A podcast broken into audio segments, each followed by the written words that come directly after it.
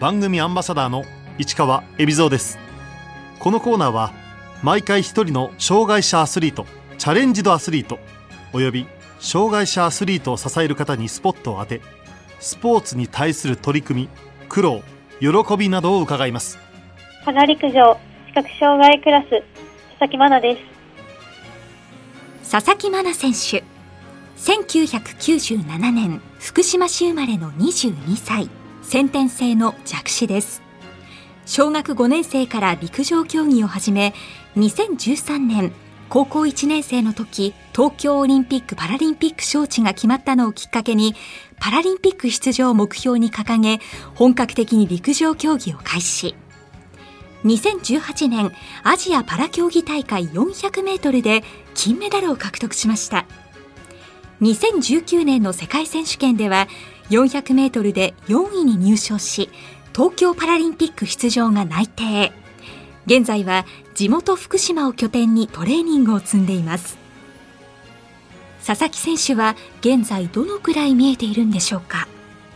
私の見え方としましては曇りガラスを見ているような感じで白くぼやけて見えているという状態です。で止まっている時には人の動いているか動いていないかなどの認識はすぐにできるんですけれども走っている時などはそれが少し難しい目の見え方です。小学校は普通学級に通っていた佐々木選手。陸上を始めたきっかけは？小学5年生の時に当時の担任の先生から陸上競技をしてみないかというお誘いを受けてそこで初めて800メートルに出場することを決めたことがきっかけです。その先生は体育の先生で、私がいつも校庭で走っているのを見てくださっていて、やってみないという感じで陸上を始めました。女性の先生でした。小さい頃から走ることは大好きだったので、校庭を冬でも雪が積もった日でも走ったりはしているぐらい走ることが大好きでした。陸上をやったらと勧めてくれた先生ですが佐々木選手が小学6年生の時病気で亡くなりました。私の障害に対してのその理解だったりとかもすごくあってどうやったら私にすごく分かりやすく走れるかとかも教えてくださった先生だったのですごくショックが大きかったです。佐々木選手は中学から福島県立盲学校に進み本格的に陸上競技を始めました。そこでは音を頼りにしたりあとはチームメイトやコーチに空いているレーンを聞いたりして練習を行っているという感じです。白線はしっかりはっきりと見えているので線を踏まないように走るというところを目標にやっていて高校生の時などはその白線にとらわれすぎてうまく走れなかったりというところもあったんですけれども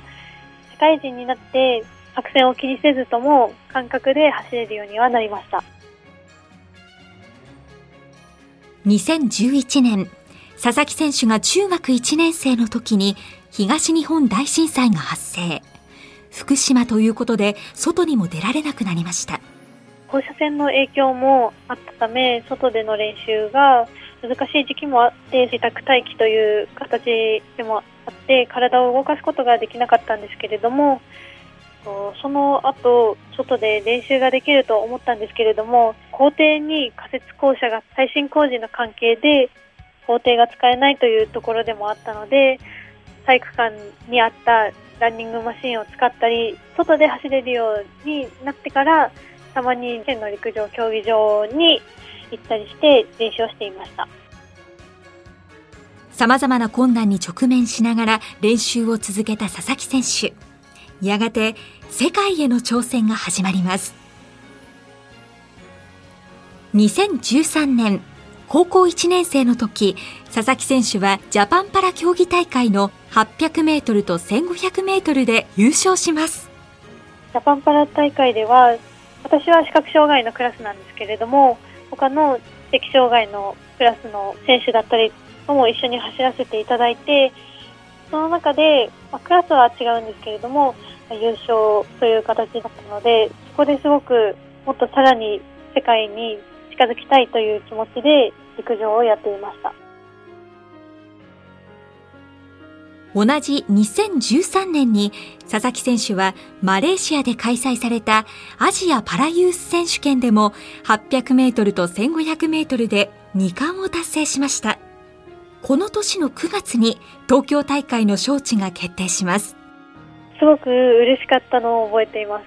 自国開催ですごくここに私も出たいという気持ちが高まりました。パラリンピックを目指すと決めたことで性格も前向きに変わったといいます。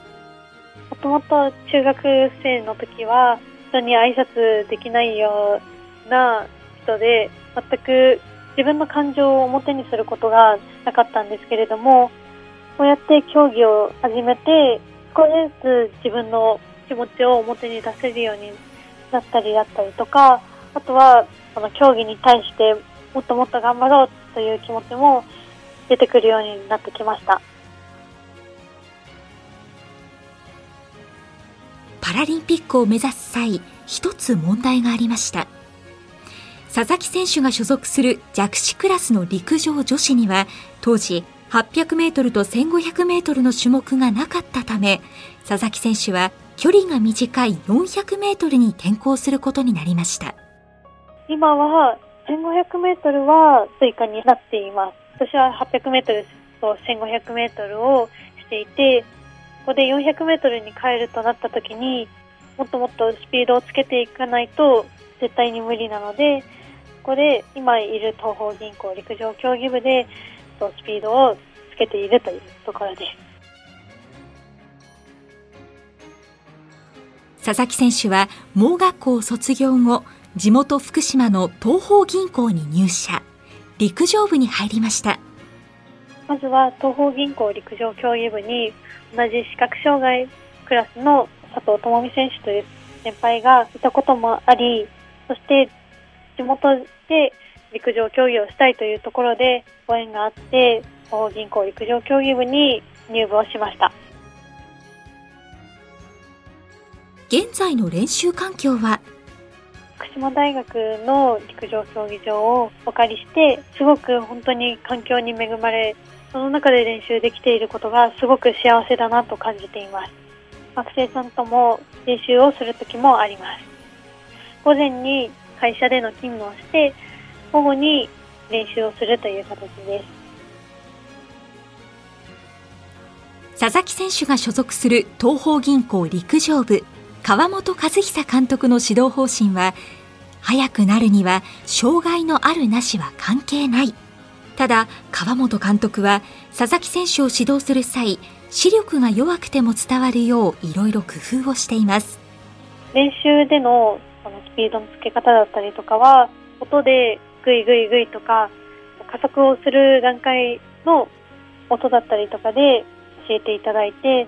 それが私にとっては音が一番わかりやすいので、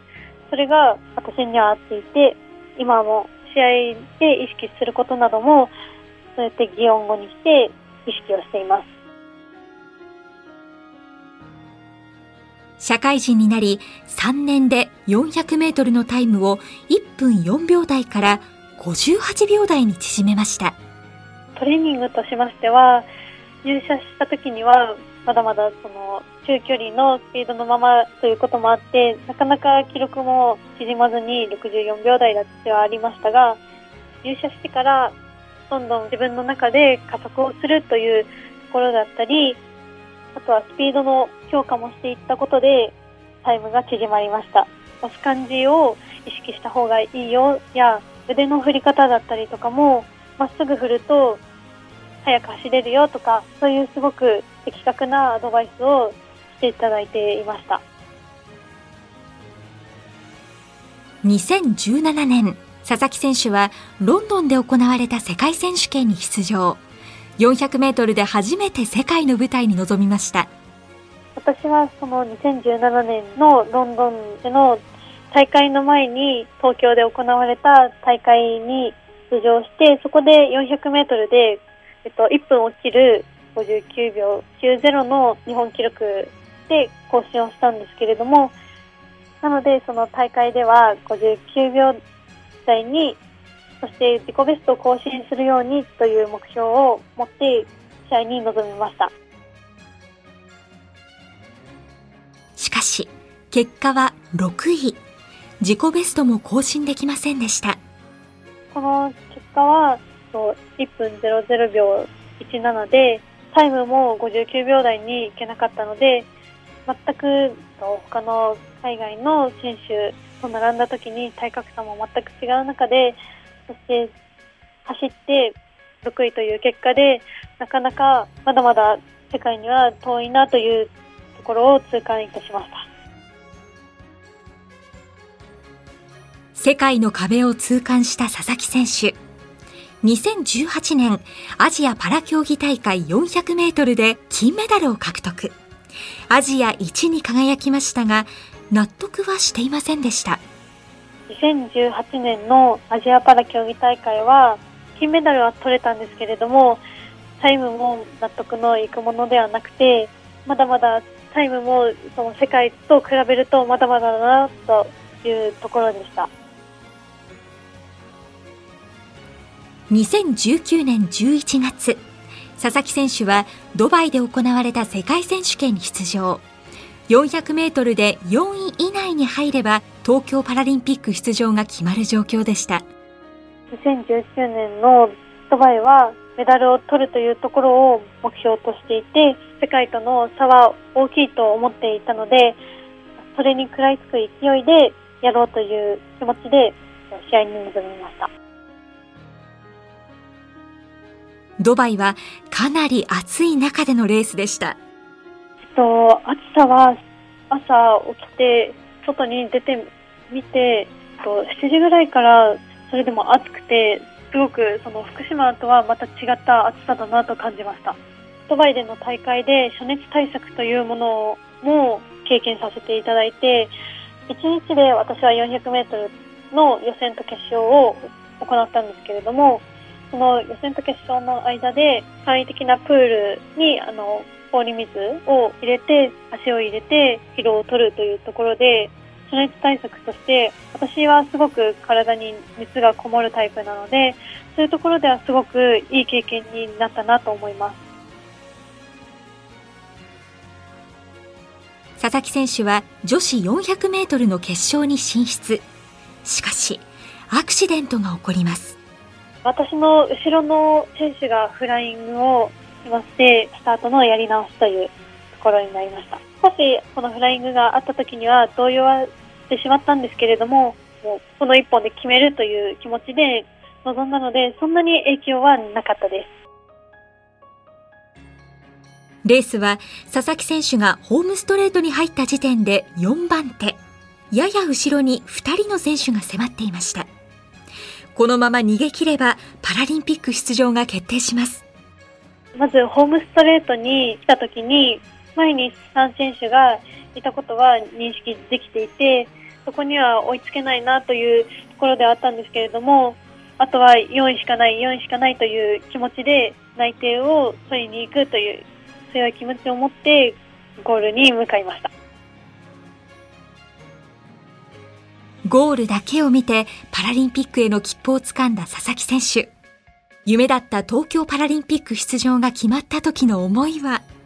まずそのメダルが取れなかったという悔しさが一番先に来ました。ですが、その内定をいただけたというところに関しては、すごく素直に嬉しく思います。改めて佐々木選手に2021年東京パラリンピックへの目標を聞きました去年の世界パラ陸上で1位から3位の選手が57秒台前半では来ているのでそこに追いつかないと遅くともタイムでいかないとメダルは取れないと思っているのでしっかりそこに向けてコンディションを合わせてしっかり戦えるようにしていきたいと思っています。佐々木選手は競技生活を支えてくれる大好きな曲があります。ベリーグッドマンのライオンという曲です。その歌詞がすごく私にとっては大好きで、そして前向きに頑張ろうと思える曲なので、この曲にしました。新型コロナウイルスの影響で緊急事態宣言が出ていた時、福島ではどう練習していたんでしょうか？その時は活動は自社の施設での練習をしていました。緊急事態宣言もあるので、外でのその練習はしないという形でやっていました。その時は、その、まあ、東日本大震災を経験している身でもあるので、そこでは慌てずにしっかりできることをコツコツとやっていこうと思って、体幹トレーニングだったりやっていました。現在は再び福島大学のグラウンドでトレーニングができるようになりました。最近戻ったという感じです。大学はしばらく閉鎖していたので、その県の利用可能な施設でやったこともあって、すごくそこで走るのって本当に楽しいんだなっていうところもあの写真にも戻ってあの感じたところではありました。福島の家族も佐々木選手を応援してくれています家族もすごくもう前向きに応援すると言ってくれてそうやっているという感じで本当に何でもやらせてくれるいい両親だなと思ってその何でもさせてくれている両親に陸上の大会で結果を出してそれを恩返しとしてしてあげたいなと思っています。佐々木選手にアスリートとしてこれからの夢を聞きました。私が走ることで障害を持っている人たちに少しでもスポーツに関心を持ってもらえるようにそしてスポーツの楽しさを広げられるような選手になっていきたいなと思います。選手として自分のアピールポイントは？負けず嫌いなところですかね。私は他の海外の選手と比べると少し背が小さいところがあるんですけれども幅が少し広いのでそういうところで身長は関係ないというところを感じさせるような走りができるのではないかなと思います。パラ陸上の注目ポイントは？パラ陸上は視覚障害のクラスだけではなく車椅子や他のクラスの選手もいてそれぞれクラスごとで全く迫力が違くて車椅子の選手のレーサーの迫力だったりスピード感だったり他のクラスの装具の使いこなしなどもすごくそこが魅力なのかなと思います。なのでそれぞれの選手を注目して障害を感じさせない競技に注目してほしいなと思います。